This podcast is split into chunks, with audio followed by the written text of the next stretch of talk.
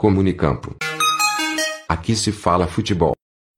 Para vocês ligados aí no Comunicampo, aqui se fala futebol live Comunicampo especial. É para falar de UEFA em geral, desde a UEFA Europa League que já acabou, UEFA Conference League e também UEFA Champions League. Vamos falar de todos esses campeonatos. E para isso, prazer, né? Klaus Simões aqui quem vos fala. E eu vou ter que apresentar ele que está fazendo seu primeiro live comunicampo. E é um especialista em Europa, especialista em UEFA, Rafael Madjarov. Seja bem-vindo ao live comunicampo. Hoje tem muito assunto mas acredito que quando a gente fala de futebol europeu, o assunto vai render bastante. Hoje vai ser bem vasto, nós vamos praticamente destrinchar o que foram essas três competições, falar dos prós, falar dos contras, ou seja, a gente vai fazer um, um apanhado geral do que aconteceu, mas foi uma temporada que eu já adianto nesse primeiro comentário, bem positiva em muitos aspectos.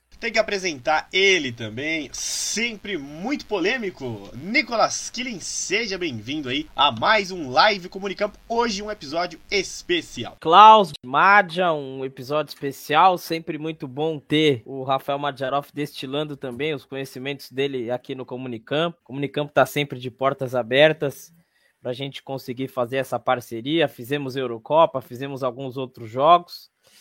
É, é uma noite um tanto quanto polêmica. A gente vai falar um pouco do regulamento dessas competições, um pouco é, da qualidade dessas equipes, um pouco da história dessas camisas. Inclusive, uma delas, Klaus Simões, está perfilando, destilando toda essa beleza com a camisa do West Ham. E creio que vai ser um programa muito rico de informações e de análises. Estamos aí preparados para esta hora de conversa.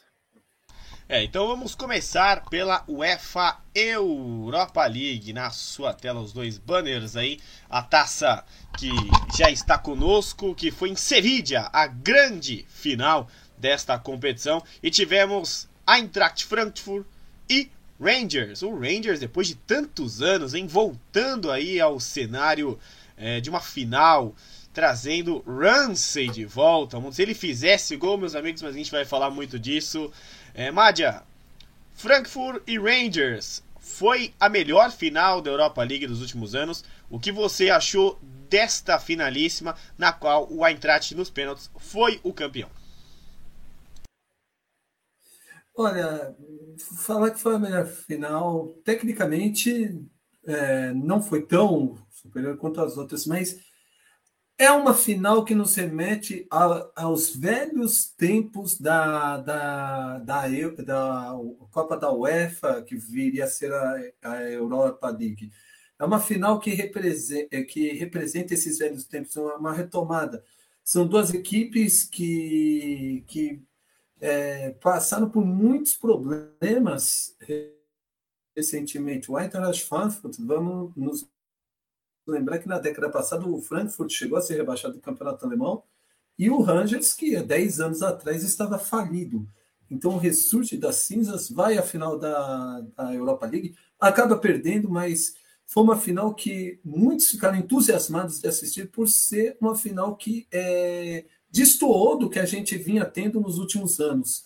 Ou seja, foi uma final interessantíssima, foi uma final de dois times muito interessantes. O Rangers, inclusive, vice-campeão escocês, vai disputar as fases preliminatórias da e o Eintracht Frankfurt com o título é, vai para a fase de grupos direto da Champions. E tem outro detalhe: o Frankfurt é, se torna campeão exatamente 30 anos depois das, de uma das semanas mais trágicas para a história do clube, porque foi no dia 16 de maio de 92 que o Frankfurt perdeu aquele título alemão contra o Borussia Dortmund e contra o Stuttgart, no caso para o Stuttgart, perdeu o título, perdendo o jogo nos acréscimos contra o Hansa, quando era só necessário uma vitória simples para levantar a salva de prata. O Frankfurt, que, lembrando, não é campeão alemão desde 1959 e não era campeão da Copa da UEFA desde 1980. Parabéns para as águias, título merecido, de um trabalho muito bem montado pela equipe de Frankfurt. É, até o Kevin Trapp pegando muito no, no Eintracht, ele se renovando, né? Ele não vinha de atuações muito boas por todos os clubes que ele passou e no Frankfurt ele se mostrou uhum. é, um goleiro de respeito, né? Ele assumiu o protagonismo, assumiu ali a braçadeira de capitão por muitas vezes, é, blindou o time nas entrevistas, ele se colocava à frente e ajudou essa equipe. Estou aqui com a minha camisa do West Ham, né? Na qual eu torço e torci muito para chegar nessa final, porque eu acredito que ganharia do Rangers, mas o que aconteceu foi que o Eintracht jogou muito bem. E Nicolas Kini queria que você falasse também dessa invasão da torcida do Frankfurt, tanto na final quanto lá em Barcelona. Teve madrilenho comprando ingresso para os torcedores do Frankfurt. Foi uma invasão branca no Camp Nou. Então, foi a torcida que moveu o time alemão ao grande título da Europa League. Cara, é, são alguns pontos interessantes, né? A gente é, sabe que o, a, os alemães eles, eles, precisavam um pouco disso, né? Precisavam retomar um pouco isso além do que é o Bayern de Munique, além do que é o Borussia Dortmund nesses últimos anos. E nessas competições como a Europa League, a Conferência agora, faz tempo que a gente não viu um time alemão chegando tão, tão forte, sem ser Bayern e Borussia. É, pelo lado do Rangers, a mesma coisa. Faz muito tempo que a gente não viu o Celtic, muito tempo que a gente não viu o Rangers. É, eu achei algo completamente histórico a invasão no Camp Nou, porque se a gente pensar que o Barcelona, mesmo em fases ruins, lota o Camp Nou, que tem uma capacidade para quase 90 mil pessoas, pelo menos 30 mil eram da torcida do Frankfurt. Inclusive, a torcida organizada do Barcelona saiu do estádio durante o jogo. E, e, é interessante a gente ver também os nomes que tem o time do Frankfurt. O Borré, que a gente gostava muito no River Plate, mas era um jogador contestado. O Camada, que faz aquele meio muito bem. O Frankfurt tem um camisa 10, que eu não vou me recordar o nome, se vocês conseguirem lembrar, para mim, se não me engano, é o Kosic que joga com uma perna esquerda sensacional e os três conseguem girar muito bem na frente. Então o time do Frankfurt tem uma mescla muito grande e a torcida do Frankfurt conseguiu entender tudo isso. Tanto é que conseguiu bater o West Ham, tanto é que conseguiu chegar bem na final. E o Rangers, por outro lado, também não pegou vida fácil, né? Se a gente lembrar, a final foi em Sevilha, o time que mais venceu a Europa League, salvo engano, é, nos últimos anos e também na história da Liga Europa, da Europa League, é o Sevilha. E o West Ham eliminou o Sevilha. Então, foi um, um, campeonato interessante pelas disputas, pelos times, eu vou dizer times secundários, mas não são times secundários, eles são times de primeira. Mas os times secundários diferentes do que a gente está acostumado a ver. Dessa vez, os que vieram da, da Liga dos Campeões passaram uma certa vergonha, se a gente pode dizer assim, se a gente tinha uma expectativa um pouco maior desses times na Europa League. Mas a gente tem que lembrar também, Cláudio Simões, que alguns jogadores que passaram pelo Frankfurt estavam na final em Sevilha. Um deles é o Marco Fabian. O Marco Fabian, que atualmente joga no Mazatlan Futebol Clube, ele que é um jogador mexicano, estava em Sevilha na torcida do Frankfurt. Estava com a camisa do Frankfurt e cantando. Então, desse início que a gente pode ter discussão, eu acho que o Frankfurt chegou um pouco mais preparado para essa final. E a imagem? É expectativa. Eu, eu, concordo plenamente. E isso que o Nicolas apontou dos times da Champions League, o que chegou mais longe foi o Leipzig, que foi eliminado pelo Rangers nas semifinais. Ou seja, dos oito que caíram, que, for, que vieram da, da, da, como terceiros colocados da fase de grupos, um chegou na fase semifinal. Ok, cinco passaram para as oitavas de final, para as oitavas de final, mas um chegou na fase semifinal e nenhum deles chegou na final. Ou seja, é, apesar da UEFA ter tentado meio que ajudar aí, já, já fazendo uma crítica no regulamento, eu não, não me contenho com isso, mas apesar disso, do regulamento em tese favorecer os times da Champions League, os times da Europa League deram uma resposta, deram uma resposta e foi muito bacana ver um time como o Frankfurt, que fez a segunda melhor, se eu não me engano, a segunda melhor campanha na fase de grupos, só atrás do Lyon. O Lyon fez 16 pontos, foi eliminado para o West Ham. O West Ham eliminou o Lyon, salvo engano, né, Klaus? Foi. O West Ham eliminou o Lyon e o Frankfurt chegando muito forte, foi, foi bem. O time do Frankfurt é, abandonou o campeonato alemão, falou: não, nós vamos focar nesse título. Terminou com horrendo 11 lugar no campeonato alemão, mas deu um título à torcida, um título importante para a torcida depois de 40 anos. Ou seja, valeu a pena. É uma equipe que pode surpreender na próxima Champions League, a depender do grupo que vai cair. E uma reivindicação. Eu acho que é uma equipe que pode chegar. E uma reivindicação das equipes, uhum. Foi é, a premiação melhorada, né? O Eintracht vai para a Champions League e embolsa 10 milhões de euros. Uma premiação que foi com muita briga na UEFA para que aumentasse né, o valor da UEFA uhum. Europa League, até porque os times que começam desde o mata-mata ali, antes de entrar os times da Champions, eles passam apuros, né? Eles vão jogar nos lugares mais distantes possíveis, às vezes tem que tirar o calendário no meio da semana e aumentaram a premiação. O que você achou dessa posição da UEFA uhum. também, que cresceu ali, é, essa premiação engordou a premiação e fez os times jogarem com muito mais vontade também, atingindo não só o objetivo da Champions, mas também com um dinheiro legal para começar a próxima temporada.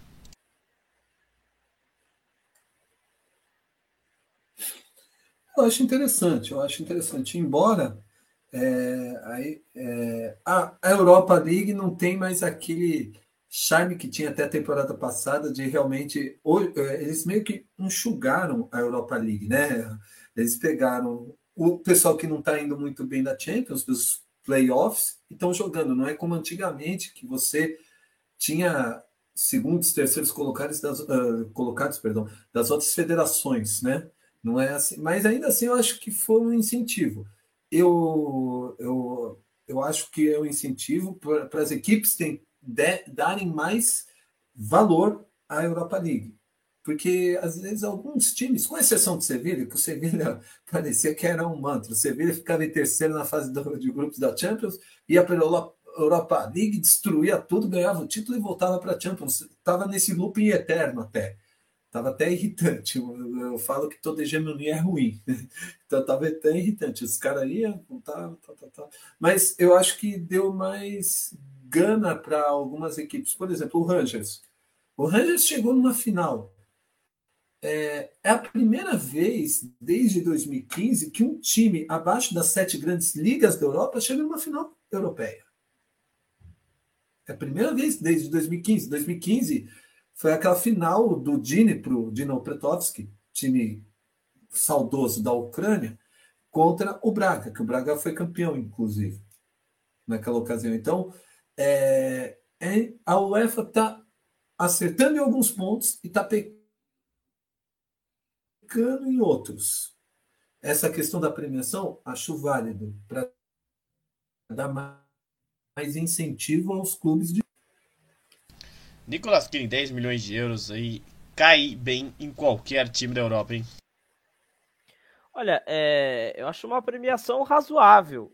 Muito do que o Mar já falou dessa linha do tempo do Sevilha, dessa linha do tempo que os outros times possuem, o próprio Braga se beneficiou muito disso. É, é uma remuneração que ajuda a equipe a subir de patamar. Então, se a equipe tem uma boa gestão, como tem o Sevilha, se a equipe consegue uma boa gestão, como tem é, o time do West Ham nos últimos anos pelo campeonato inglês, você subindo a receita, você consegue estar tá em alto patamar muito mais vezes. Claro que quando a gente diz isso, a gente não está comparando com os times de primeira linha. Também não estamos querendo tirar o peso do Frankfurt e tirar o peso do Rangers. Mas no, no caso do Rangers, que o Matt já citou, o quase, o Rangers quase faliu. Então é bom a gente ver essa retomada de trabalho que tem o futebol escocês. A gente quer ver o Celtic nessa também.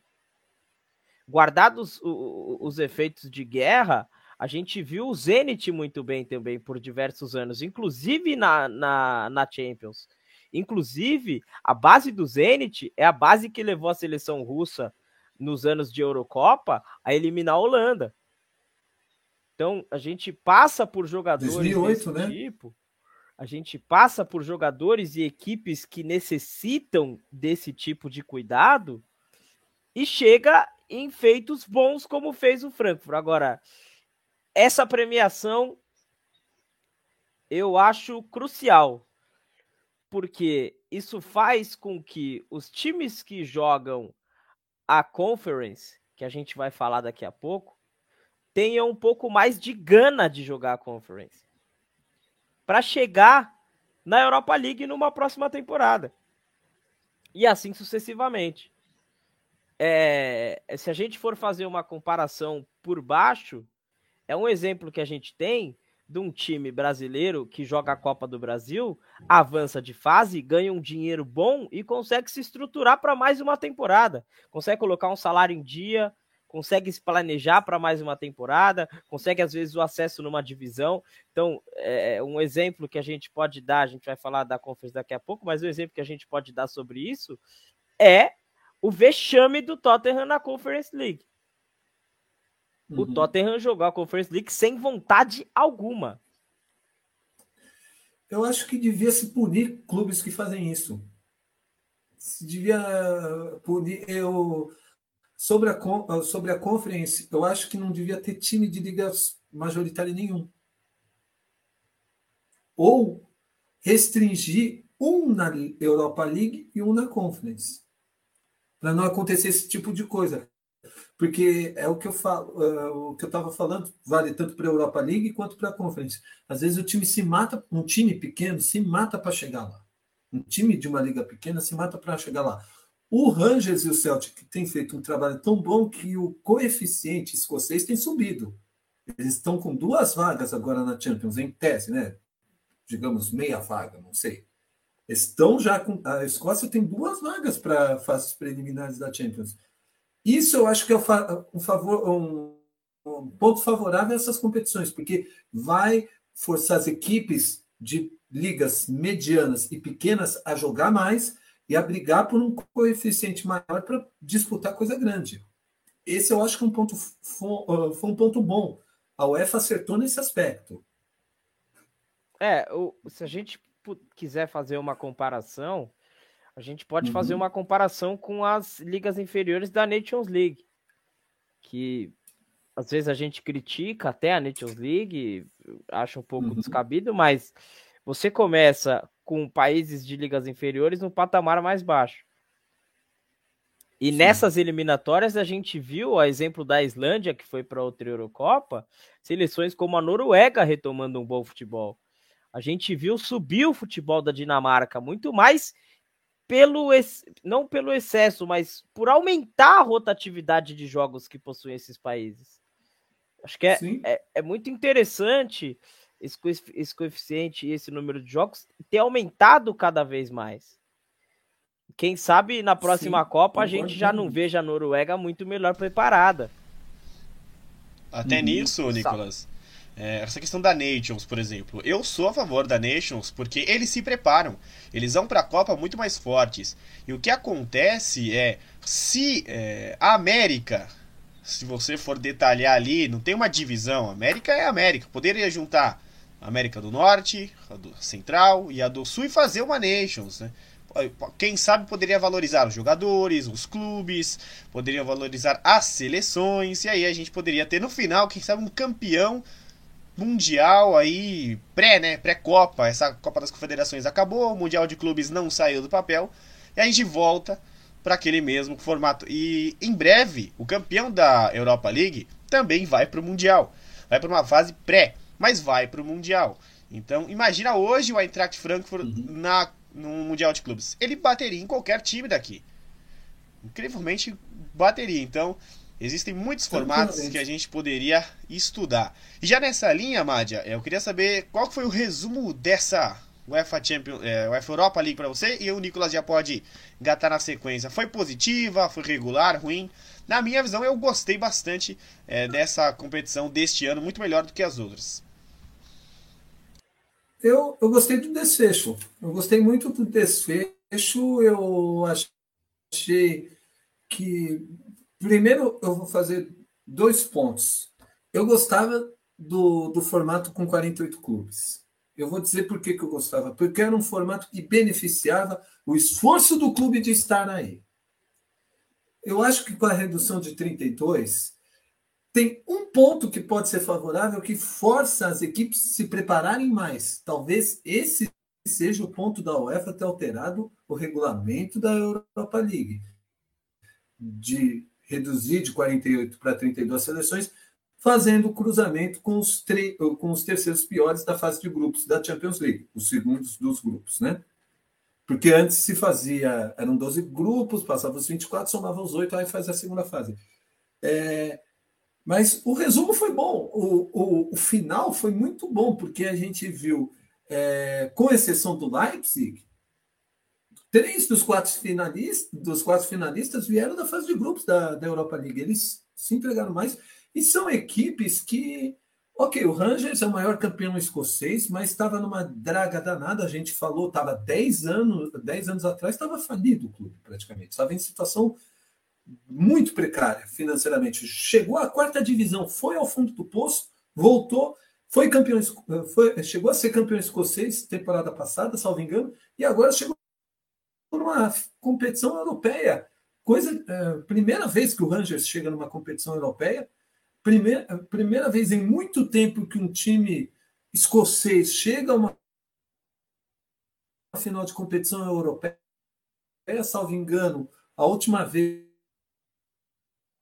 tinha sido o Aberdeen. Disputou de igual para igual com o Frankfurt. O Frankfurt tinha melhor conjunto, tinha, tinha um goleiro excepcional, mas o Rangers poderia tranquilamente ter vencido essa partida também. Foi um jogo muito bacana, eu assisti a partida, jogo muito gostoso de, de se assistir, e curou uma, uma competição que muitos davam como morta por, por, por, por N motivos, né? porque às vezes acontece o que o Nicolas fala, às vezes, ah, estou na Liga Europa, não vou me forçar tanto.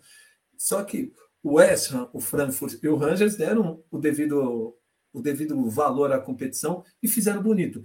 O West Ham chegou nas semifinais. Quanto, fazia muito, muito tempo que o West Ham não pleiteava uma posição tão alta em uma competição europeia. Então, foi uma grata surpresa. O único ponto negativo é essa questão do regulamento dos 48, que eu teria mantido. Eu teria mantido. Mas de resto foi uma competição muito boa, foram surpresas muito agradáveis nesse e o desfecho fantástico, uma final que ninguém esperava e essa é isso que foi mais bacana nessa temporada da, da Europa League. Eu achei, achei bem interessante essa Europa League. É, a gente está falando do Leipzig, o Leipzig veio em algumas temporadas dando trabalho, né? Dá trabalho no campeonato alemão. A gente tem bons jogos com o Bayern, bons jogos com o Borussia e bons jogos com aqueles times que permeiam ali no alemão, que é o Leverkusen. A gente tem o Mönchengladbach, que chegou bem também em Champions, com o Ian, o Ian Sommer no gol, que é um goleiro sensacionalíssimo, com o filho do Churran no ataque, eh, jogando muita bola. Então a gente tem bons times também do Mönchengladbach. E o Leipzig, ele, ele dá um trabalho. Tem o Fosberg, tem o Nkuku, tem os, o Konate, alguns outros jogadores que acabaram saindo do Leipzig para rodar na Europa também. É muito interessante essa linha que tem a Red Bull de fazer essa rotatividade de jogador, de pegar jogadores jovens o Sabitzer, e esse né? modo de, de negociação. Mas é, se a gente for pensar nessa nova estrutura da Europa League, como o Mar já disse, e na premiação também, principalmente os times que vêm da Liga dos Campeões, eles estão pegando equipes muito mais preparadas. Então a gente viu quem veio da Liga dos Campeões passando perrengue.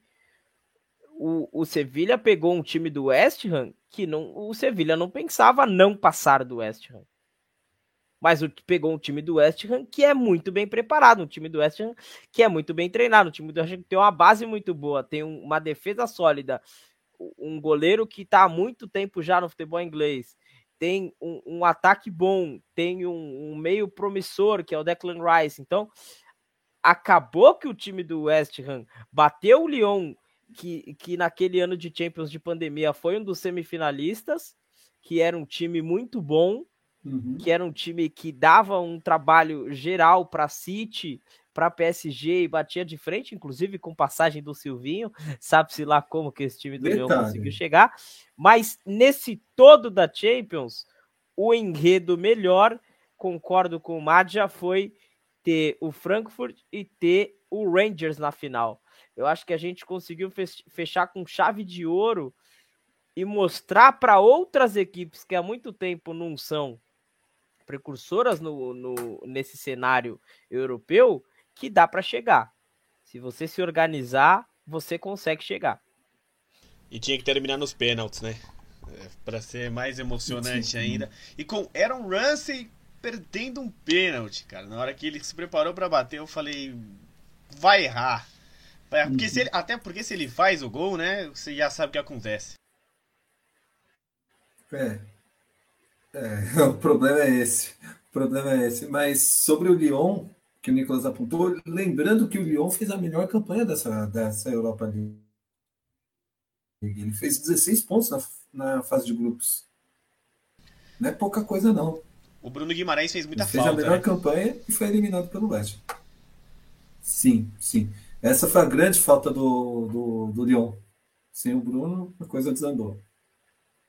É, eu acreditei no West Ham e acredito que foi a, dos últimos anos a melhor campanha na, em uma competição internacional aí. À vontade, Mark Noble é, se aposentando do futebol, se despediu, chorou bastante, não vai ter mais as bolhas para Mark Noble muitos anos de Chelsea.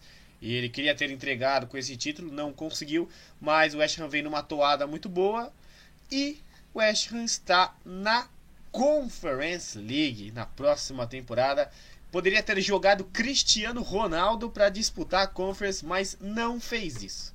Não fez, não conseguiu jogar o Cristiano Ronaldo para ir jogar lá na Moldávia, não, não fez isso e agora vai jogar a Conference League, tem chance de ganhar. E falando nisso, em Conference League, agora, Mádia, é o seu momento. Eu queria saber o que o senhor acha dessa competição? O que, quando foi lançada, é, quando foi divulgado os times que iriam participar, o formato ali de regulamento, o que, que você pensa da Conference League que terá Roma e Feyenoord na grande final?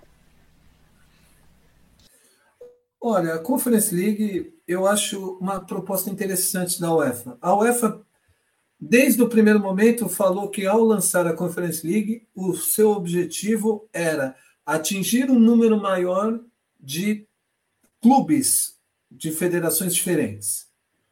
O objetivo foi alcançado em, em termos, em termos. Nós, por exemplo, nessa primeira experiência de Conference League, né, nós tivemos três países novos que nunca tinham disputado uma, uma competição nessa era moderna das competições da UEFA, a gente tem que frisar isso, porque antigamente era mata-mata, era mas nessa fase moderna nós tivemos nessa Conference League, eu até anotei aqui, o, o Flora da Estônia, primeira vez que uma equipe da Estônia disputa a fase de grupo de competição europeia, o Alashkert da Armênia e o Lincoln Red Imps de Gibraltar. Foram três três países, Gibraltar, Estônia e Armênia, que foram precursores, né, digamos assim, de, dessa nova fase da, da Conference League. Uma competição que eu achei interessante, porque é uma competição em que você fustiga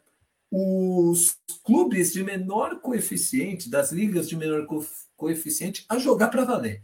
E é vida ou morte, e foi interessante. Tivemos algumas Gratas surpresas, o Bodo, o Bodo que caiu no grupo da, da finalista Roma, goleou a Roma na Noruega e chegou às quartas de final dessa competição. Desde o Rosenborg, na década de 90, que um time norueguês não chegava a umas quartas de final em competição da Europa. Isso eu acho muito significativo, porque essas, essa Conference League ela ela conseguiu o objetivo.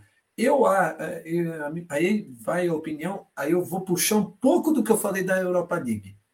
Se tivesse mantido o regulamento da Europa League, a Conference League teria é, teria mais possibilidade de ter mais times.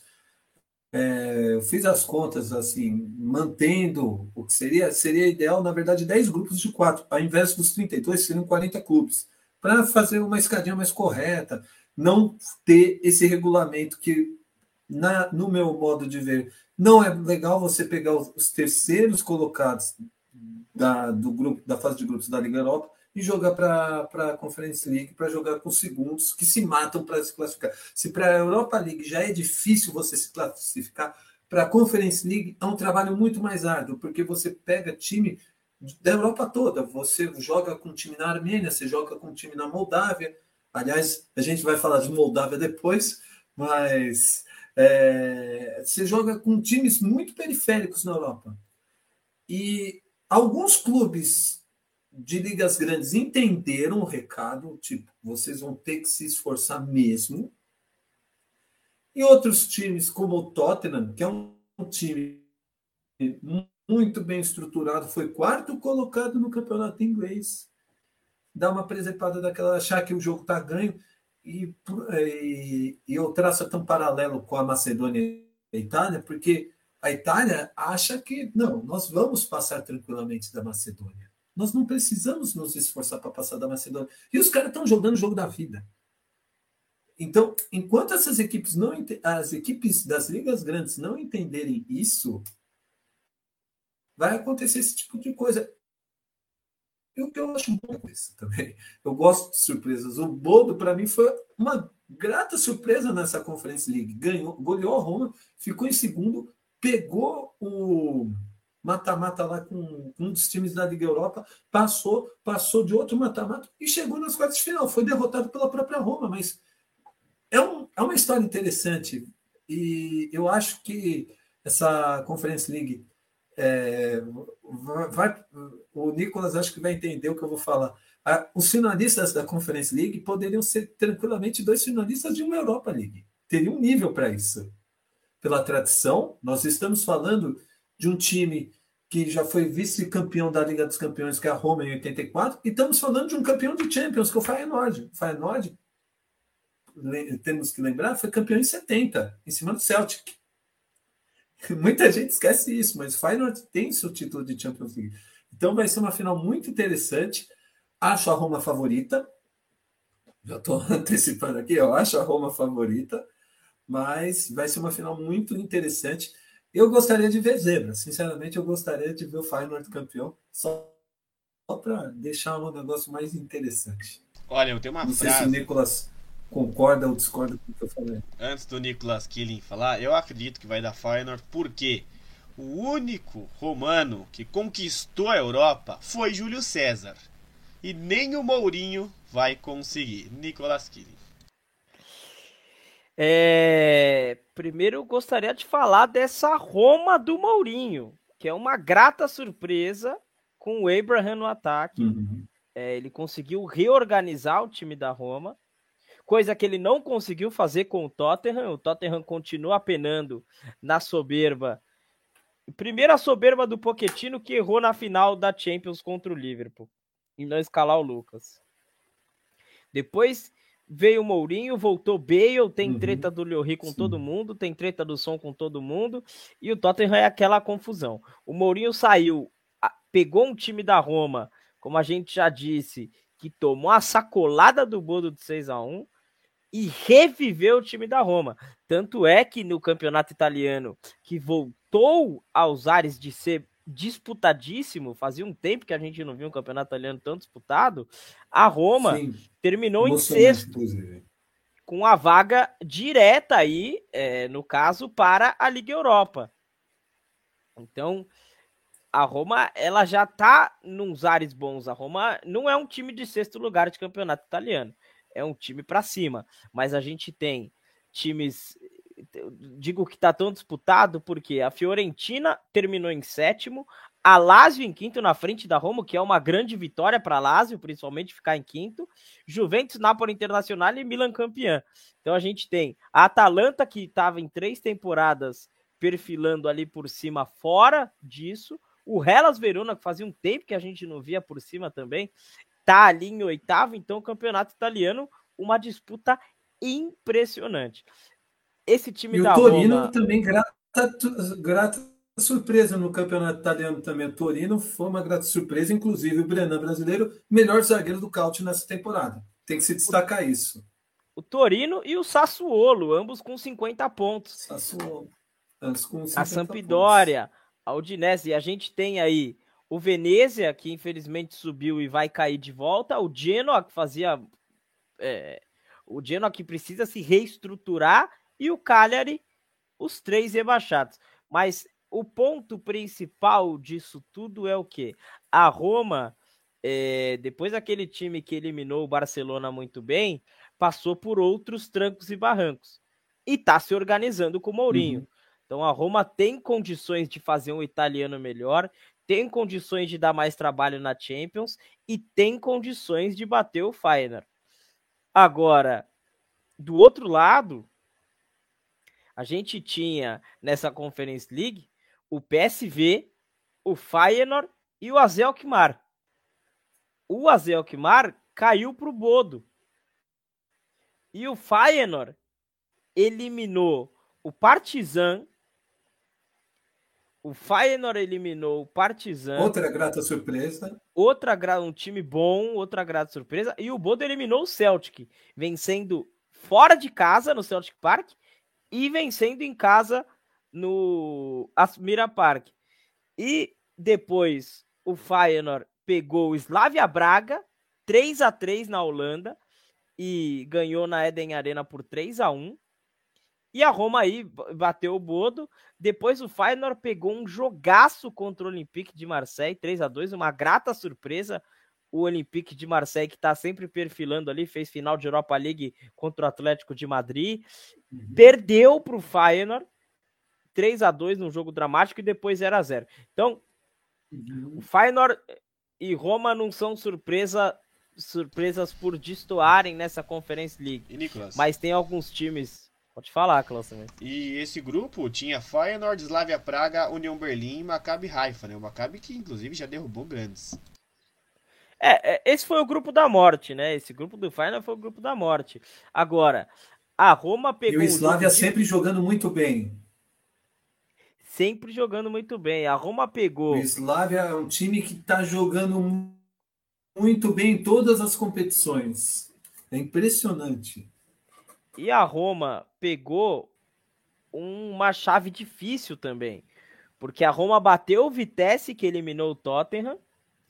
Depois a Roma pegou o Bodo, que enfiou uma singela goleada na Roma na, na, primeira fase e depois pegou o Leicester. O Leicester, que é um time que vem muito bem no futebol inglês desde que foi campeão com o Claudio Ranieri. Então, é uma final que, por enquanto, eu não tenho preferido. Você está a favor da zebra, querendo que o Feyenoord ganhe, mas eu, eu tenho um apreço pelo time da Roma. Eu espero que a Roma ganhe, porque firma ainda mais é, a qualidade do José Mourinho como treinador, uhum. porque o José Mourinho, com o, o, trabalho que ele tem feito na Roma, vai coroar ainda mais a capacidade que ele tem.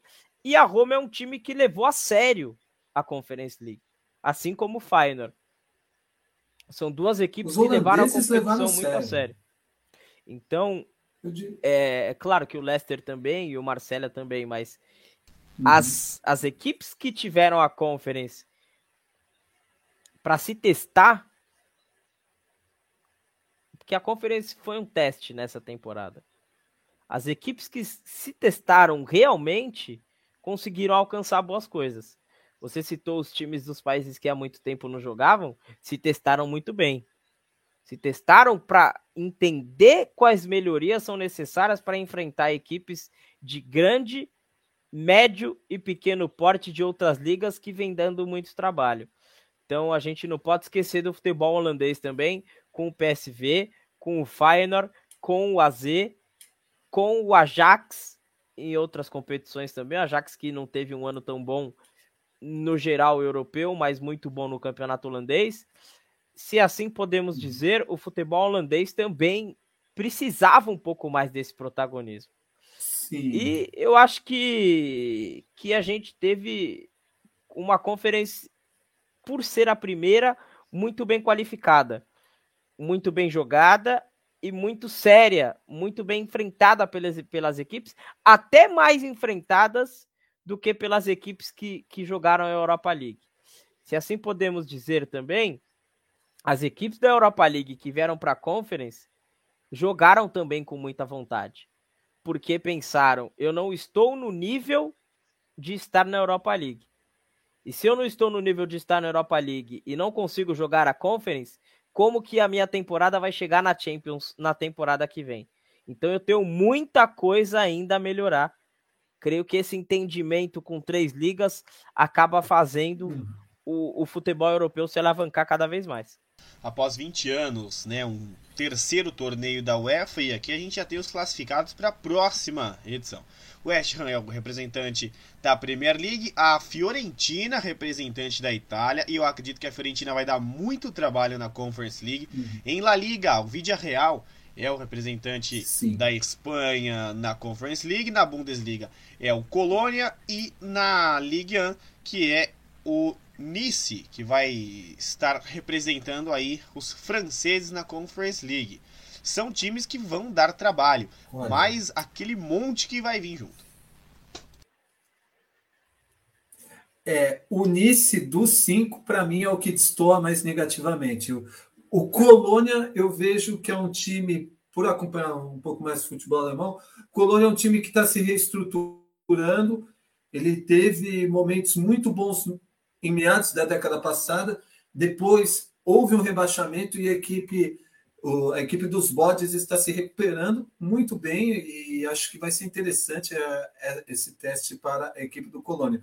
Agora, sobre o futebol holandês que o Nicolas estava colocando, dando uma pincelada, gente, está pincelando muita coisa. É, outro, outros, outras ligas estão começando a crescer. Eu acho que esse foi o ponto fundamental dessas três ligas porque as ligas intermediárias a gente vai começar a ver uma alteração nos coeficientes. A liga holandesa vai despontar para começar a brigar com a liga de Portugal daqui a pouco, porque os portugueses não estão levando a sério isso. Eu acho que Portugal vai perder o sexto posto do coeficiente logo. E outras ligas que há anos atrás, a Liga da Escócia chegou a ficar em 25, já está entre as 15 melhores. A Liga da Sérvia está crescendo para caramba, porque tem dois times que levam a sério, que é o Partizan e Estrela Vermelha. A gente, não sei se os internautas acompanharam, mas o campeonato sérvio foi decidido por, pelos dois. O Estrela Vermelha foi campeão com 100 pontos e o Partizan vice com 98. Vai ser muito interessante essas ligas intermediárias começando a crescer de novo. Isso eu acho bacana de, desse tipo de competição. E os times das ligas pequenas vão ter que abrir o olho e falar: olha, se eu, se eu não crescer, eu vou ficar perdido aqui. E com a magia do futebol. é um alerta. Pode acontecer, hein? Sim. Sim. E aí, Nicolas Klin, o que você acha dessa, desses classificados já para a Conference League? Quem seria a próxima surpresa? E a vaga né, da Conference League ela dá diretamente aonde? Na Europa League. Você acha que essa vaga deveria ser na pré-Champions, no mata-mata da Champions League, dando ainda mais crédito para essa terceira competição da UEFA? Olha, eu acho que o crédito está muito bem colocado, viu? Não considero que o crédito esteja mal colocado, até porque se a gente for pensar na qualidade das ligas, tem algumas equipes que vacilam e destoam. Então, a Fiorentina é um bom nome pra, por estar tá na Conference. Faz tempo que a gente não vê a Fiorentina no, numa competição. E a Fiorentina tem que mostrar por onde. Talvez eu quisesse ver até o Sassuolo na Conference. Porque o Sassuolo é um time muito interessante. Inclusive, muito da reforma da seleção italiana campeã da, da Eurocopa passa pelo time do Sassuolo. Locatelli, Berardi, nomes, nomes desse tipo. Mas numa análise da Conference geral, creio que quem mais sai perdendo são os times ingleses. Porque o campeonato inglês é o mais disputado de todos. Então, se você vacila em qualquer ponto, você perde uma vaga desse tipo. Creio que o Tottenham deve estar completamente é, insatisfeito e triste por não ter aproveitado e jogado a Conference como deveria ter jogado. Retorno a dizer isso. A gente tem. Você pode repetir os times, por favor, Klaus Já estão. É, o Tottenham não joga nada. O West Ham. West Ham tem West Fiorentina, Vidia Real, um grande representante. Temos o Colônia pelo lado alemão e aí o Nice, que vai ser o representante da França. É, o Nice, como já disse o Mad, é um time bem interessante. É um time que tem crescido bastante desde aquela época que tinha Balotelli e Snyder. Tem feito os bons campeonatos franceses. Gostaria de ver a volta do Saint-Etienne em algumas dessas competições. Talvez o Toulouse ou o próprio Bordeaux, que nos anos de Gorkuf, nos anos de Gorkuf aparecia muito bem. É, talvez até aquele Bordeaux do Malcolm poderia jogar uma conference. Porque o Malcolm foi bem demais no Bordeaux. Mas o Nice é um bom nome. O Nice, o Lille, o Rennes são bons nomes para jogar ali. O Vidia Real é, o Vidia Real é um time de Europa League. É um time que poderia ganhar bem a Europa League mais uma vez, mas a gente entende que o Vidia Real não está tão bem colocado, porque o Vidia Real jogou a Champions até a semifinal. Então, se assim podemos dizer, baita surpresa o time do Villarreal do, do Nay Emery. E que treinador é o Nay Emery. Agora, uhum. o West Ham é um time também que deveria estar jogando uma Champions League. Mas a gente entende a dificuldade do, do campeonato inglês e a Fiorentina, creio que seja a, a grata surpresa. Quanto ao time do Colônia, é, o Colônia, o Leipzig, o Frankfurt, talvez o Colônia pudesse jogar também uma Europa League. Não sei se o, o Colônia jogando uma Europa League, que tem um pouco mais de peso que a Conference, tiraria um pouco do campeonato alemão e caso caísse num vexame ou em algum erro de percurso do Colônia, pudesse ficar tão, um, um pouco longe na classificação do campeonato alemão. Mas o Colônia também é uma grata surpresa. Faz tempo que a gente não vê o Colônia perfilando o futebol em, em competições desse tipo. E o Colônia é um time de muita capacidade. O Colônia é um time anos. histórico, é um time que, que a gente quer ver perfilando, assim como o Frankfurt, assim como a gente quer ver o Leverkusen um pouco mais nas competições. Faz muito tempo que a gente não vê o Werder Bremen também nas competições. Só me engano, a última vez que a gente viu o Werder Bremen foi naquele jogo contra o Real Madrid, que inclusive o Bruno Henrique estava dando dificuldade para a zaga do Real Madrid, o Bruno Henrique do Flamengo. É, então, Werder Bremen, Wolfsburg e alguns outros times, até o Union, Union, Union Berlim foi uma, uma grande surpresa nessa conference. São times que, uhum. que vão nos trazer ao que tudo indica, pelo fim dessa temporada, começo da próxima, vão nos trazer aí grandes qualidades para essa conference. E olha, um time do Kosovo, hein? Pode jogar a Conference League na próxima competição. Sim. Vamos ver se isso vai realmente se concretizar. Isso ainda tem uma semana para acontecer. Tem muito chão até é, a próxima competição, que termina na quarta-feira, 25 de maio com Roma e Feyenoord, dois times muito bons para fazer esta primeira edição de Conference, fechando com uma chave de ouro essa competição. Diga lá, Nicolas.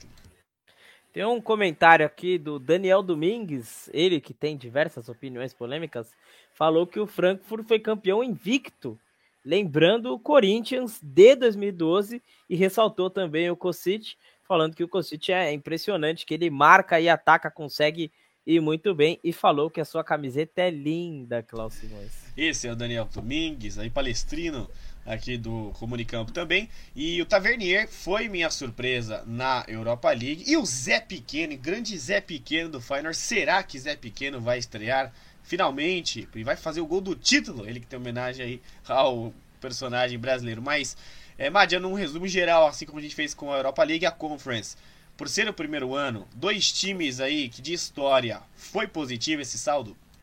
399 gols. Muito bom. Muito positivo, muito positivo saldo, ah, saldo interessantíssimo. É, é, nós tivemos uma, duas gratas surpresas, porque ver o Feyenoord disputar uma final que não acontecia há 20 anos. Vamos nos lembrar, 20 anos depois do Feyenoord numa, numa final de competição europeia. Em 2002, eles derrotaram os aurinegros. Vamos ver o que acontece em Tirana. O saldo é positivo, é, só aquele detalhe dos, que eu faria um pouco maior, mas pela primeira experiência foi muito legal.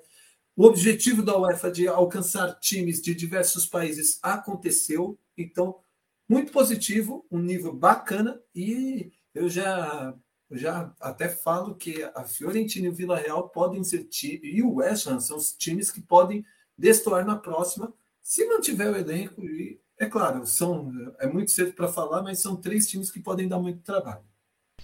Final em Tirana, que é simplesmente, meus amigos, a capital da Albânia. Que lugar escolhido para fazer uma final de conference. Campeonato uhum. alternativo poderia ter né, um lugar melhor como Tirana. Um excelente, uma excelente escolha. Nicolas Crinho, o saldo dessa competição, dessa, desse primeiro ano de Conference League, por dois times grandes estarem na final e principalmente 399 gols aí até a semifinal. É, os jogos, tirando algumas goleadas, como sempre, a exemplo do, do Bodo contra a Roma, tiveram um saldo muito bom e, e foram jogos igualitários. A gente teve é, uma média de gols boa e tivemos equipes de pequeno a médio porte, tirando, claro, a Roma, o AZ e, e alguns outros times. Então, é, creio que de saldo para a primeira conference, se a gente tivesse que dar uma nota de 0 a 10, eu daria um 8,5.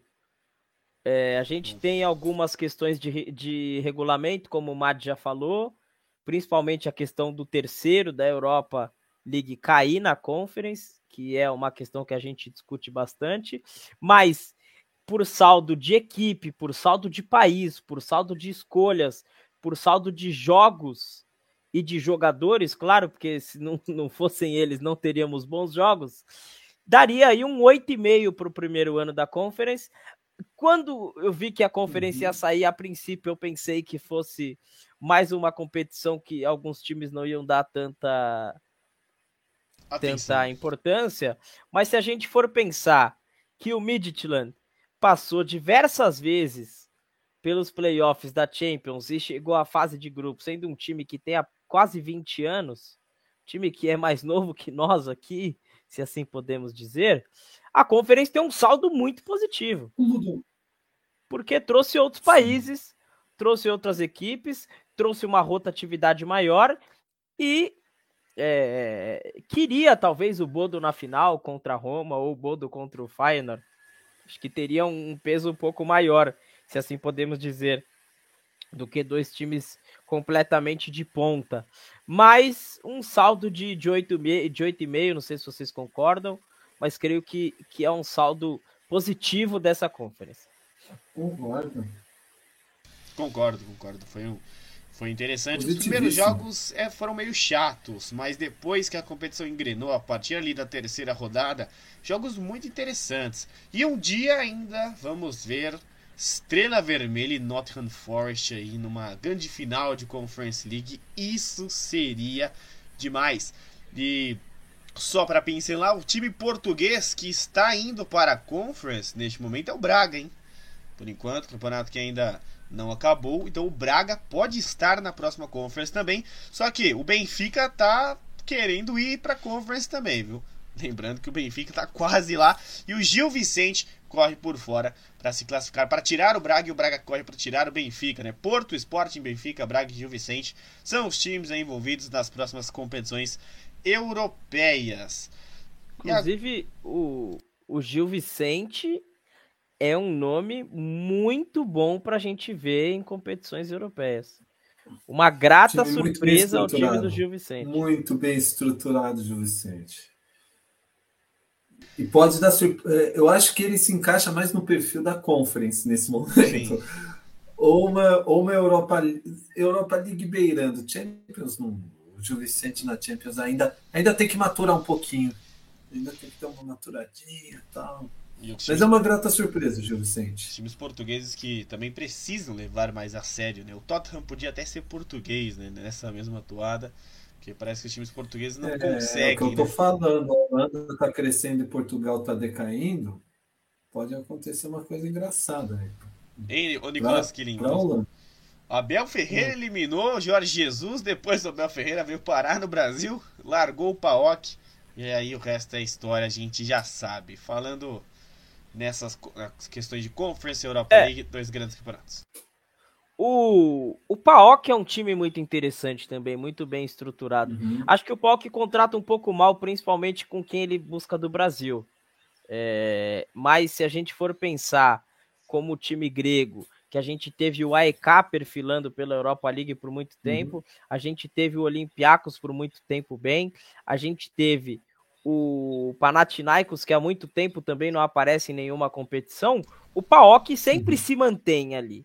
O PAOK sempre dá trabalho para alguém. O PAOK, o PAOK sempre chega numa segunda fase, numas oitavas. É um time chatinho, o PAOK. Mas se, se, a gente contar que a Grécia já foi campeã de Euro, o futebol grego tá numa decadência muito forte. E a gente não sabe se é por conta da economia grega aliada à estrutura dos clubes que não conseguem gastar tanto, ou se é uma queda mesmo de futebol do futebol grego, porque Panathinaikos, AEK, o PAOK e o próprio Olympiacos faz muito tempo que não perfilam pelo futebol europeu. Tanto que o campeão, o campeão grego dessa e... temporada é o Olympiacos com 83 pontos e o segundo é o PAOK com 36 jogos, né, já 64 pontos. Para você ver quantos pontos que o Olympiacos despontou.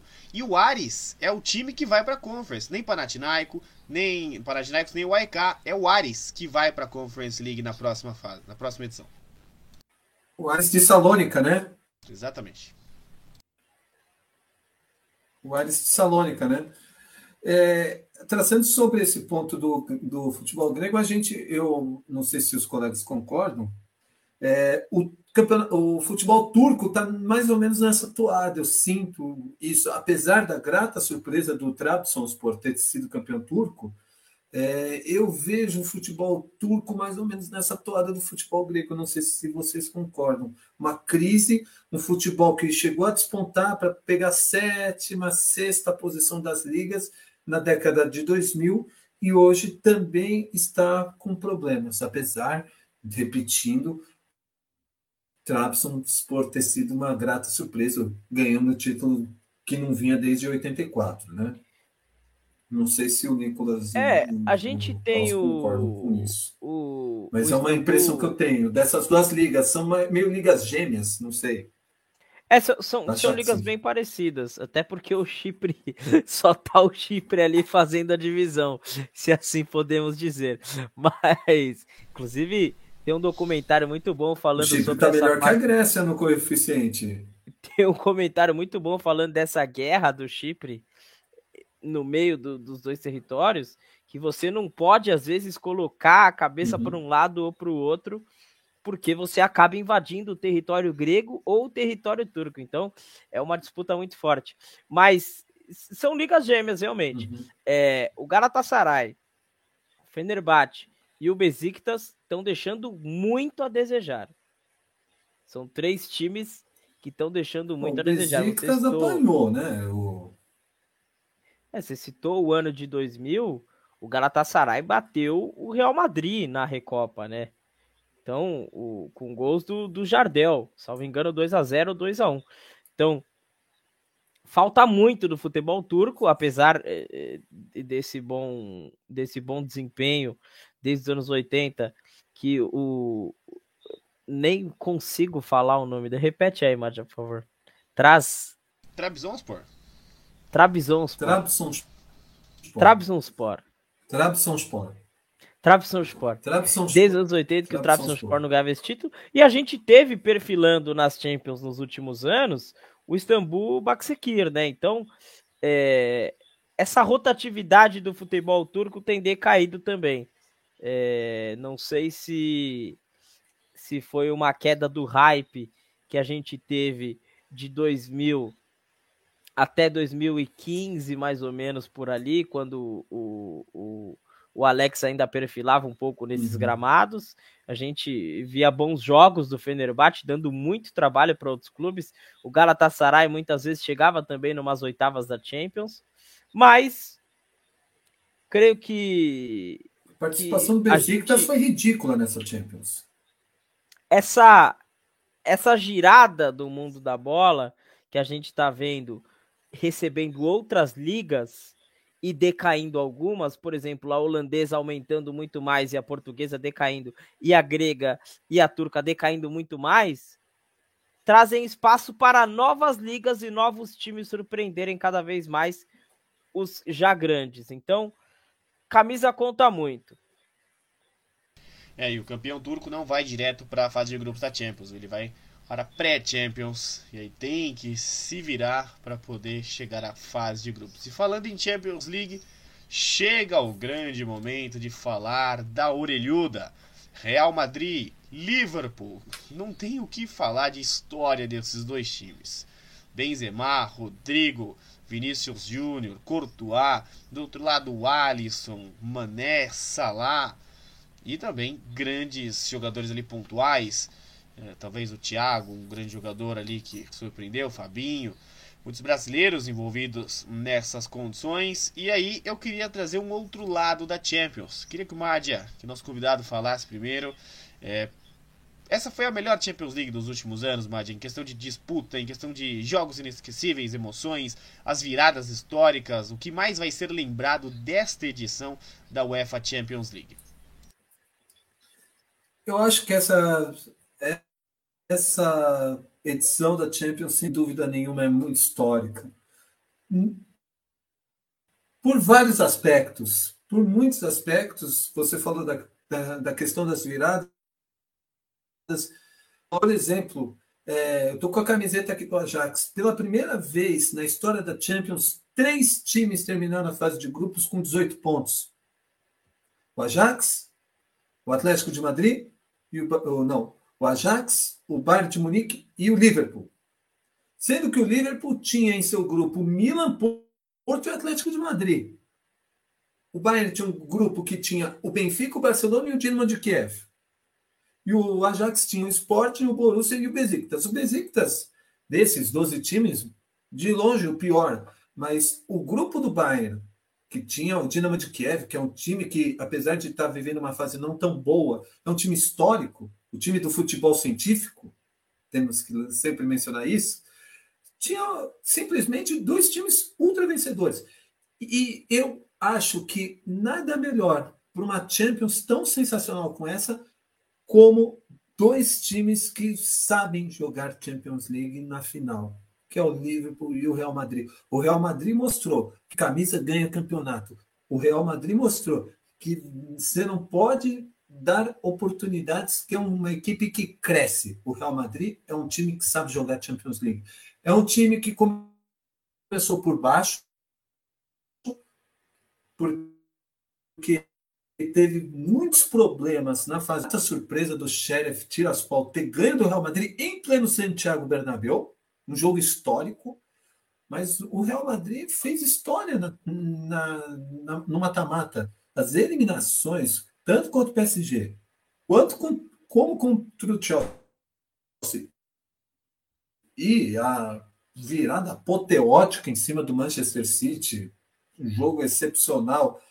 É, realmente é a melhor Champions que eu, que eu acompanhei em muitos anos. Não lembro de uma Champions tão tão bacana, a gente fica até eufórico falando, porque é, foi uma competição realmente de muitas surpresas. Nós tivemos um Ajax fazendo 18 pontos e sendo eliminado pelo Benfica na sequência. Isso o Sporting passando de fase. O vídeo é real chegando. Quanto tempo chegou... que o Sporting não passava de uma primeira fase de Champions? O vídeo é real chegando nas semifinais. O o, só o fato do Sporting ter passado de fase num, num, grupo que o Ajax sequer era considerado favorito. Muitos falavam que o Borussia ia liderar o grupo e o Ajax terminaria em segundo e o Sporting ia ter que ir para o caminho da Liga Europa. No fim, o favorito ficou em terceiro, foi eliminado pelo Rangers na Liga Europa. A gente tem que destacar isso. Então, é uma Champions inesquecível. é uma Champions em que, independente do vencedor, vai ser um título merecido, porque o Liverpool fez a melhor campanha na fase de grupos. Isso a gente tem que ponderar. É verdade que o Liverpool titubeou em alguns jogos na, no mata-mata. Porque o, e o Liverpool pegou o grupo mais difícil. Isso tem que ser dito. O Liverpool pegou o grupo mais difícil. Não estou falando em nível técnico, mas em nível de equilíbrio, porque era um grupo mais equilibrado. Você tinha os dois títulos do Porto. Porto é bicampeão da Champions. Você tem sete títulos do Milan. O Milan voltando para uma Champions League, grata surpresa, uma pena que tenha caído num grupo tão difícil. E que, pegando que o Atlético de Europa, Madrid, Mádia, que um... era o atual campeão espanhol, né? Inclusive... Exatamente, pegou um time do Atlético de Madrid que era um. O Atlético de Madrid que tinha eliminado o Liverpool na outra Champions. Exatamente. Devolveu o favor. Devolveu o favor. E, e, fez 18 pontos nesse grupo. É um fato que a gente não pode deixar para trás. 18 grupos no grupo mais difícil da liga. Então, por outro lado, temos o Real Madrid. E é, tem a estatística da final.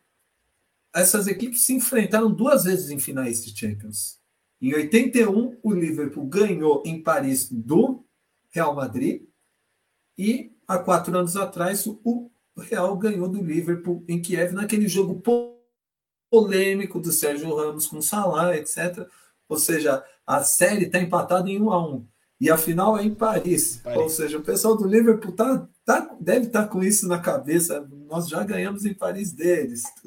E o Liverpool, que se ganhar esse título, vai para o heptacampeonato e se torna o segundo time com mais títulos, empatado com o Milan. Ou seja, são, as, é, são duas equipes que mereceram estar na final. A final, a final da Champions é um prato cheio realmente, porque são os dois times que jogaram melhor, levaram mais a sério a competição. Apesar do, momen do momento do Liverpool ser um pouquinho pior que o Real, porque o Real é um time explosivo na Liga dos Campeões. É um time que, se você deixar o Real chegar, e nós já vimos isso muitas vezes é um time que chega e chega para ganhar. Então, é, tem que matar o Real enquanto o Real tá, não deixa o Real Madrid reviver, porque o Real Madrid é um time de decisão, é um time que cresce. Vamos ver como o Liverpool do Klopp vai é, segurar esse ímpeto do Real, porque o Real é o time de uma bola. E é um já mostrou único, isso muitas vezes. Jogo único, pode acontecer de todo o Real Madrid que nunca ia bem nos primeiros jogos, decidia no segundo, trazia para sua casa para decidir. E agora os dois vão estar em um campo totalmente diferente, eles vão para Paris, uma final remodelada, né? A final não seria em Paris, mas agora que será no Parque dos Príncipes.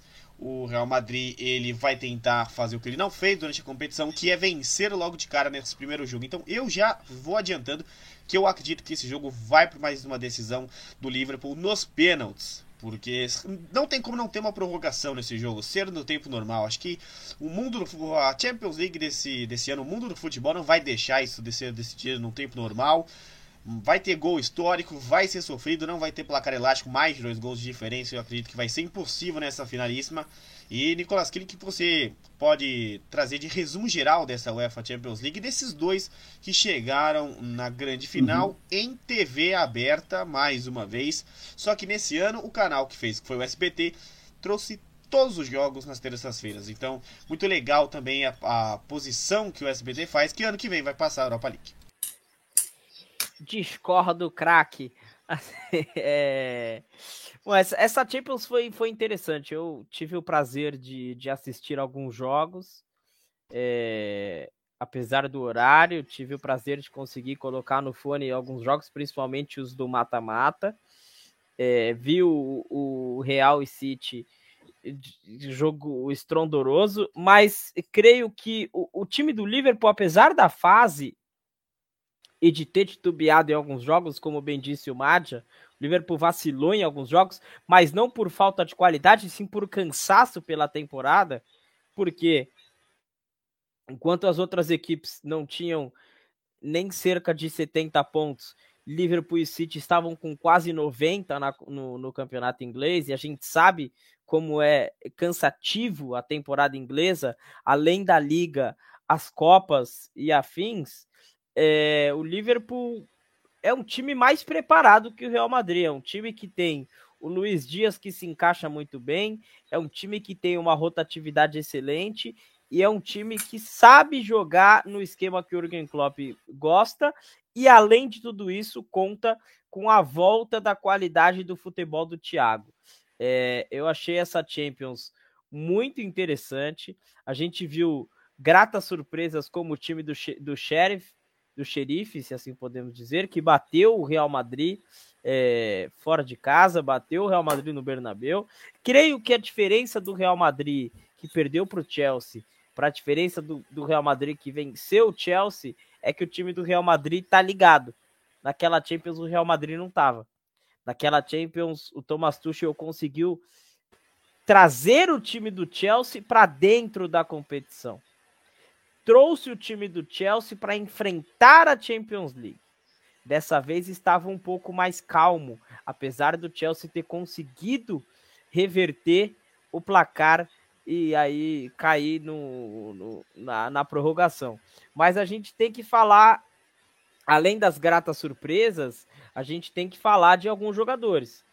É, o, do lado do Real Madrid, o que foi essa temporada do Vinícius Júnior?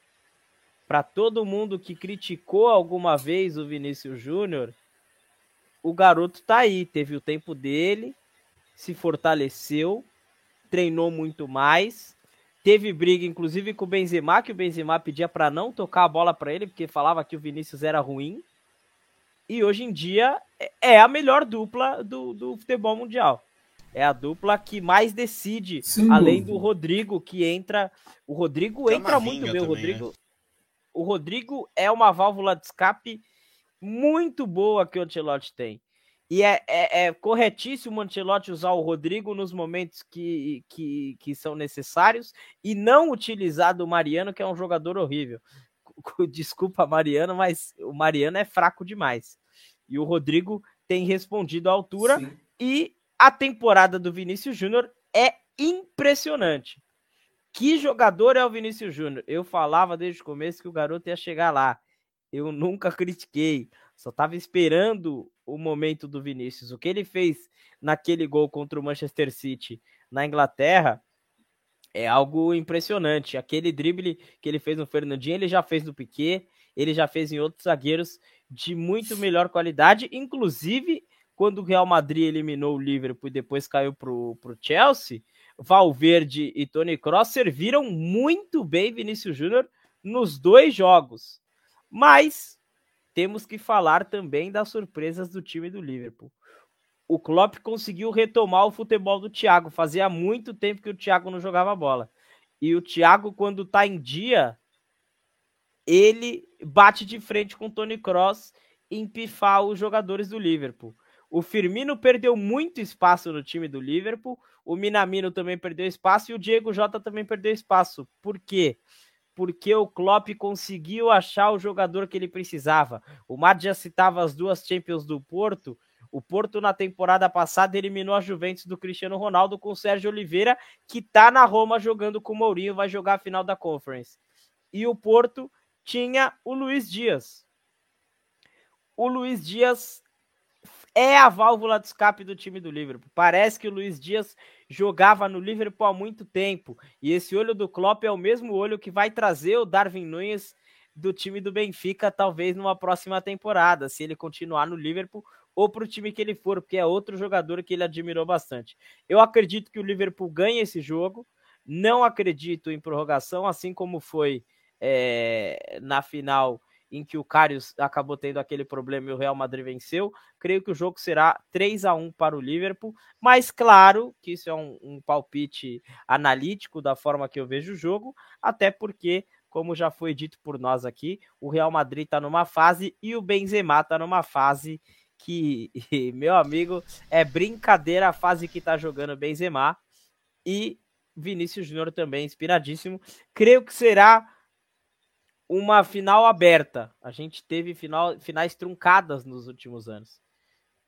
Apesar de, de Chelsea City ter sido um jogo bom também, com só um gol, mas um jogo bom, a gente teve algumas finais truncadas. Eu imagino que essa final entre Liverpool e Real Madrid seja um pouco mais aberta, um pouco mais ampla, com um pouco mais de chances, um pouco mais de riscos que, que essas equipes podem passar pelas qualidades que possuem.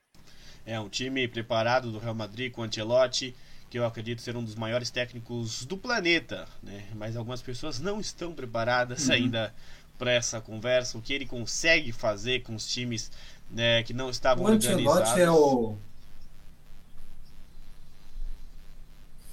O Ancelotti, para mim, ele ele está vivendo uma fase extraordinária, é um técnico lendário. A gente fala tanto do Ferguson, a gente fala do Lupesco, é, Lupesco Romeno, que também ganhou muitos títulos, o Lobanovski, o próprio Guardiola, e às vezes a gente deixa o Ancelotti de lado. O Ancelotti é o único técnico que tem cinco títulos em cinco ligas diferentes na, na Europa. Ele simplesmente ganhou nas cinco maiores ligas da Europa. Se esse cara não é qualificado, me desculpa.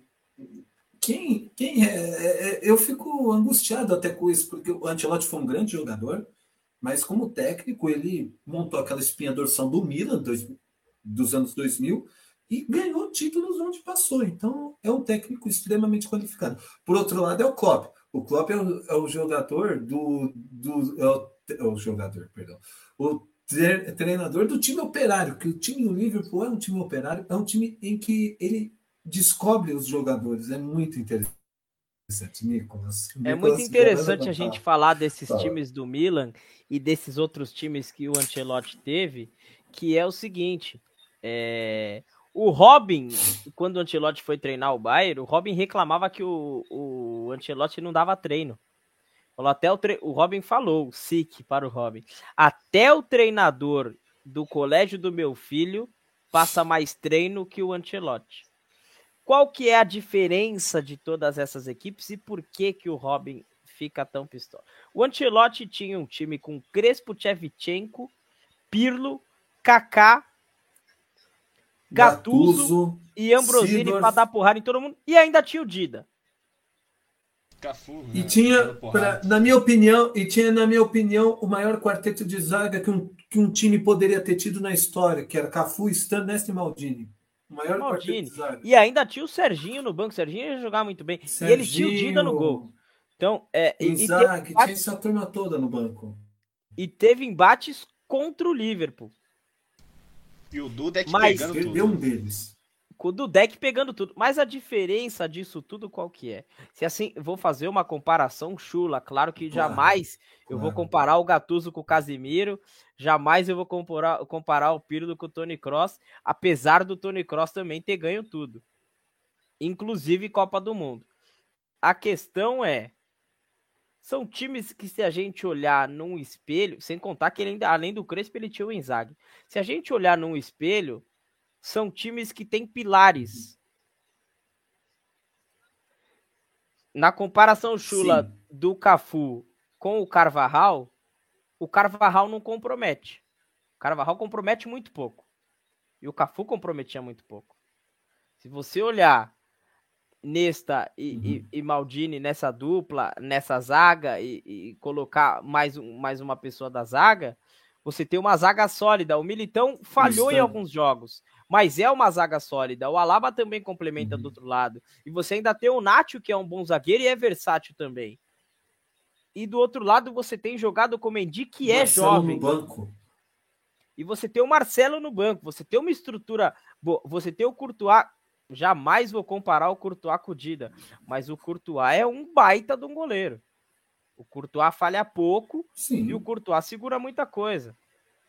Você tem o Casemiro, que é um volante de primeira qualidade. E você ainda consegue o Valverde, que é extremamente versátil. Joga na ponta, joga na volância, segura o Modric, segura o Tony Cross. Você tem o Benzema e você tem o Vinícius Júnior. Você então, tem o Camavinga para entrar e resolver também, né? Tem o Camavinga para entrar e resolver. Você tem o Lucas Vasquez, que consegue jogar na ponta e na lateral sem, sem comprometer.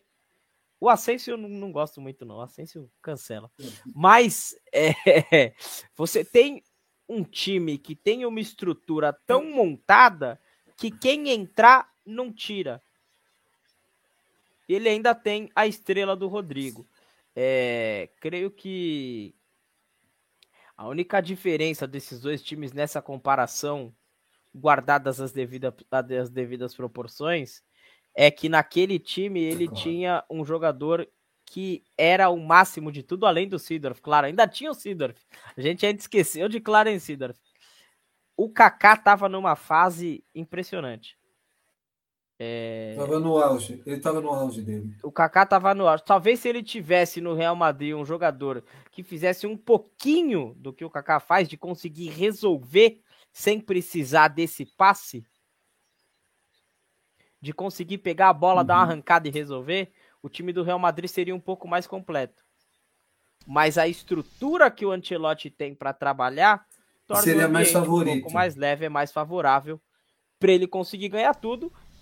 E é por isso uhum. que ele uhum. ganhou tudo nas outras equipes. E nesse, uh, nesse time do Liverpool também, Matip e Konaté, junto com o Van Dijk, é uma zaga de respeito, meus amigos. Incrível a solidez que essa zaga do Liverpool tem, seguro pelo Alisson, né? O cara é, é um excelente goleiro também, o reserva imediato do Alisson. Mas o Alisson, mais uma vez, é luva de ouro junto com o Ederson, né? Campeão City e o Alisson. Eles têm que dividir a luva de ouro na Premier League para você ver o nível que os brasileiros estão. Né? O Alisson atingiu um patamar de goleiro nesse ano que no ano que o Liverpool for, foi campeão, o Alisson não tinha um rating tão grande que nem tinha nessa temporada. Então, o que o Alisson defendeu. O Alisson fez até gol, meus amigos, para você ver uhum. como o Alisson foi nessa Ele tá temporada. muito mais maduro. O Alisson tá mais maduro, eu acho. Não, fora que Alexander Arnold e Robertson. E o Chamberlain jogando muito também. Não, Alexander Arnold e Robertson vai ser um embate tão bom com Carvajal e Mendy porque do lado de Robertson e Carvajal tem uma experiência um pouco maior, apesar do Robson ser novo. E do outro lado, Mendy e Arnold é a pura juventude. Então são duelos de laterais interessantíssimos. O Origi, que é um jogador Sim. que toda vez é, que. É por isso que eu falo, é a melhor fininha. É, o Origi é o pé quente do, do Liverpool, é um jogador que ah. entra, tem entrado bem apesar, apesar, meus caros, que eu preferiria se a final fosse entre Liverpool, Vidia Real ou Vidia Real e Real Madrid ou Vidia Real e Manchester City. Eu preferiria o Vidia Real nessa final. Preferiria entre Vidia Real e City para sair um campeão inédito. Mas teremos um jogo de peso é, acho, creio que qualquer uma das finais que saíssem ali poderia ser surpreendente, até porque o Real bateu o Manchester United na final da Europa League, né? É, e essa temporada do Manchester o... United é horrenda. Mas o Naemery merece um busto também. City PSG numa final, em campeão inédito, imagina. Nicolas não, Killing. O jogo, é... o jogo não ia acabar nunca. Agora a gente tem que colocar um ponto pra gente ir encerrando aqui. É, se o Liverpool perde para o Real Madrid a final da Champions League, não ganha a Premier League, a temporada do Liverpool é ruim? Agora você me pegou um pouco. Eu não diria que é ruim, Cláudio. Eu não sei. Não diria que é ruim. Eu, eu acho mas... que um time que chega, que faz 92 pontos no campeonato, chega numa final de Champions depois de fazer a melhor campanha faz uma campanha histórica na Champions. Ok, você tem uma derrota, mas é, o Klopp ele, ele teve muitos percalços nessa temporada. Ele conseguiu reestruturar. O Nicolas apontou isso perfeitamente. Ele conseguiu reestruturar o Liverpool. Não seria a temporada ok. Não vamos falar que vai ser ó, top do top, porque realmente vai faltar um título, mas é, não seria de todo ruim. Eu acho que o Liverpool merece estar na final da Liga dos Campeões, como mereceria como mereceria um título. E a gente não pode menosprezar um time que faz 92 pontos no campeonato inglês, apesar de ter ficado com o vice-campeonato. A gente não pode o Liverpool de hoje. A gente tem que sempre lembrar isso. E um time que tem pouca rotatividade de técnico? É, tá o Klopp, Klopp tá um bom tempo organizando e reorganizando o time do Liverpool. Falávamos Sim. alguns meses sobre a saída do Klopp do time do Liverpool. Creio que se o Liverpool uhum. perder, é bem provável que o Klopp vá para outros horizontes. Não sei se o Klopp ficaria mais uma temporada se perdesse esse título. É, a ideia da seleção alemã é levar o Klopp para 2026 como técnico da Alemanha, né? Mas dentro de todas as reestruturações do Liverpool, inclusive o Madja recomendou a reestruturação que ele fez nessa temporada, é, eu acharia que se o Liverpool perdesse, seria uma temporada que, que cairia um pouco abaixo. Porque a gente ia lembrar de um time muito bom do Liverpool, que tem jogadores excelentíssimos, mas a gente ia falar. Enquanto o Thiago sobe muito de nível, cai o, o nível do Firmino, do Jota e do Minamino. Enquanto o Luiz Dias vem para uhum. fazer essa, esse encaixe que precisava o time do Liverpool, a gente fala do sumiço do Firmino, da queda do Diogo Jota e da queda do Minamino. O Origi é válvula de escape, mas esse trio que tinha o Firmino fazendo o que o Firmino fazia ali com Salah e Mané, já não tem mais a mesma mobilidade porque ele mexe de uma forma diferente. Então, passa por dentro de toda essa remontagem a queda de alguns jogadores que foram muito importantes para o Liverpool ao longo dessas últimas duas temporadas. É, o Liverpool que perdeu para o Real Madrid na uhum. temporada passada era um Liverpool que se chegasse para a final com o Chelsea ou se pegasse o Chelsea na próxima fase, com certeza perderia também. Porque o time do Thomas Tuchel estava Sim. muito mais organizado que esse time do Liverpool, que já contava com a queda do Firmino já contava com, com uhum. o Jota não conseguir mais se encaixar tanto ali na frente. E a gente tem que falar também que Salah e Mané têm alguns jogos que se desentendem. Então, Sim. Eu acho creio que... que o Klopp vai entrar com um combinado com esse time de ganhar este jogo a qualquer custo e vai terminar a temporada. Mesmo que o Liverpool não ganhe, o Klopp sai, tem que sair como estatueta em Enfield, mas é, por ter trazido o Liverpool de volta a esse patamar depois de muito tempo, mas creio que seria uma temporada perdida por tudo que passou, pelos altos e baixos e os trancos e barrancos que passou o Liverpool, mesmo com alguns títulos. Meus caros, vocês é, falaram muito de Europa hoje e não tem como a gente palpitar no campeão. Eu não tenho palpite para campeão de Real Madrid Liverpool. Na, na toada de ingleses, claro que eu vou puxar para o lado madrilenho, porque faz tempo que, que o Liverpool já está aí em foco, como diria o próprio Pep Guardiola, né? Tudo que se fala na Inglaterra se fala de Liverpool. Você liga um holofote se fala de Liverpool. Então ele ficou pistola na coletiva e o Klopp disse: é verdade. Então não tem como contestar. Mas Liverpool Real Madrid, Roma, Feyenoord e Rangers e a Eintracht Frankfurt. Seis times que abrilhantaram esta temporada. Rafael Madiaroff, desde já quero agradecer a sua participação aqui imensamente. Os seus conhecimentos são um marco para a história do Live Comunicampo e as suas considerações finais. E já que é para falar, quem ganha? Roma, Feyenoord ou Real Madrid e Liverpool? Primeiro vamos aos palpites. Depois eu faço, eu analiso.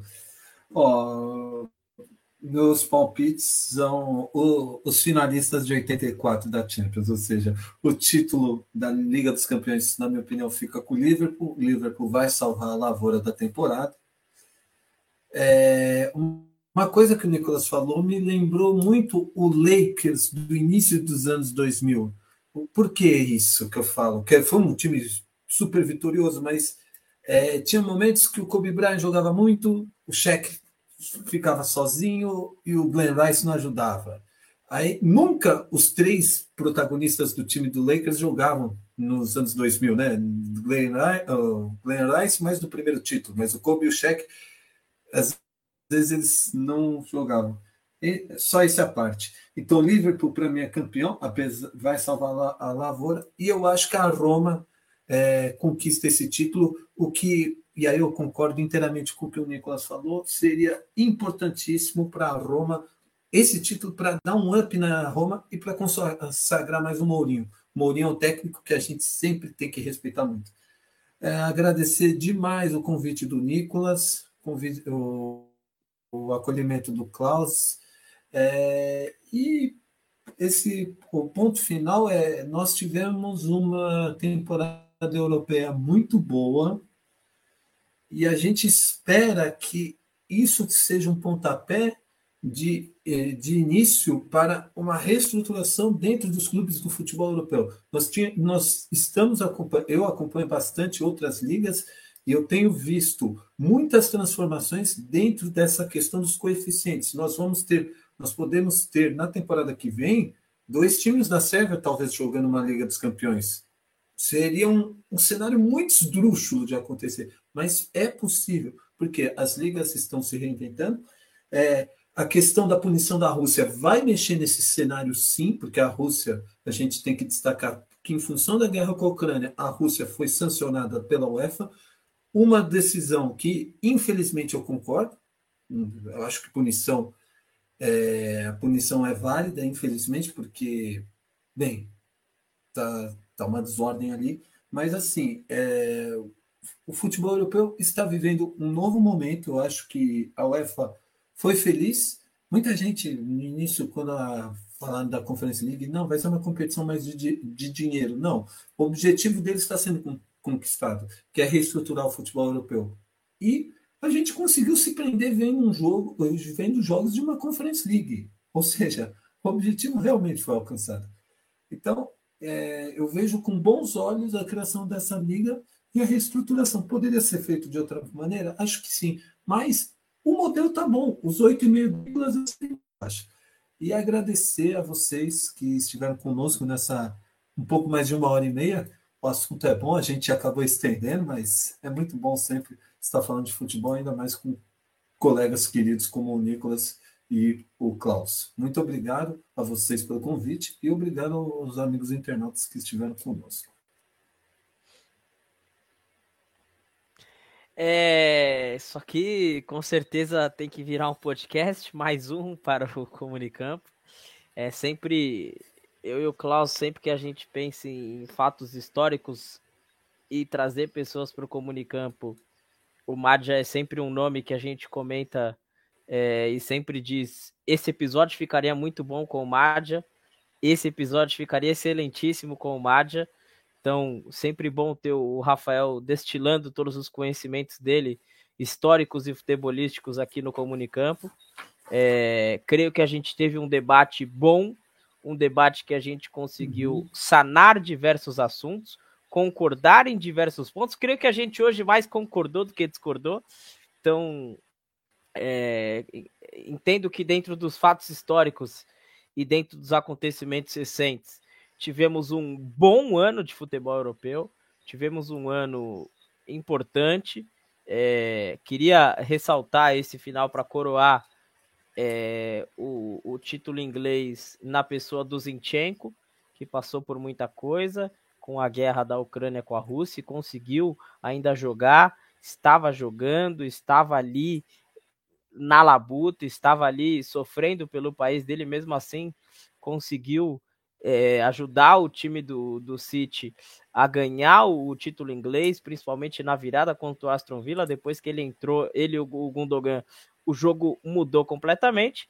E agradeço mais uma vez um, uma live especial numa segunda-feira fria.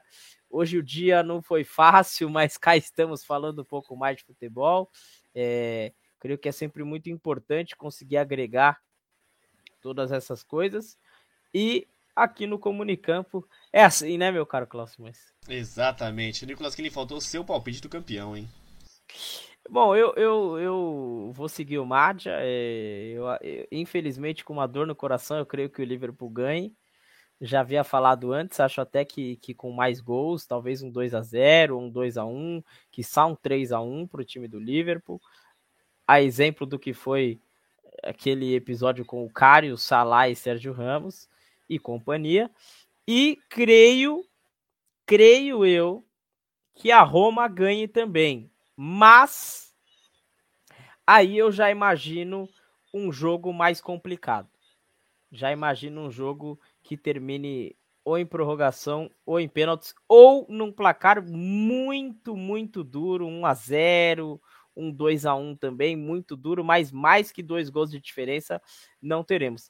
E é, consagraria com certeza ainda mais o, o José Mourinho ou traria um novo brilhantismo, uma nova era de ouro para o time do Feyenoord.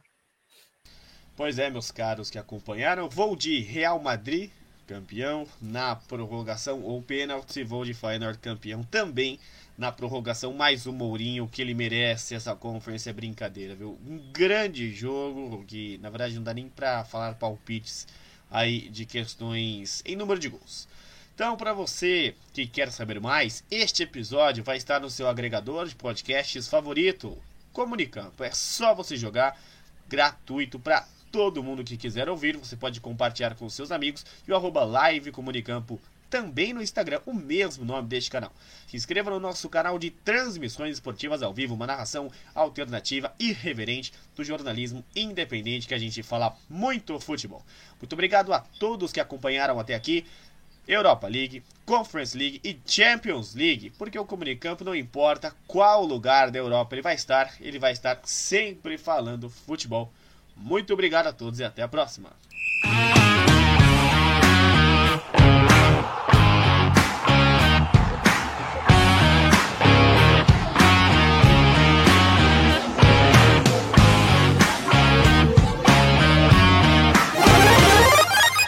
Comunicampo. Aqui se fala futebol.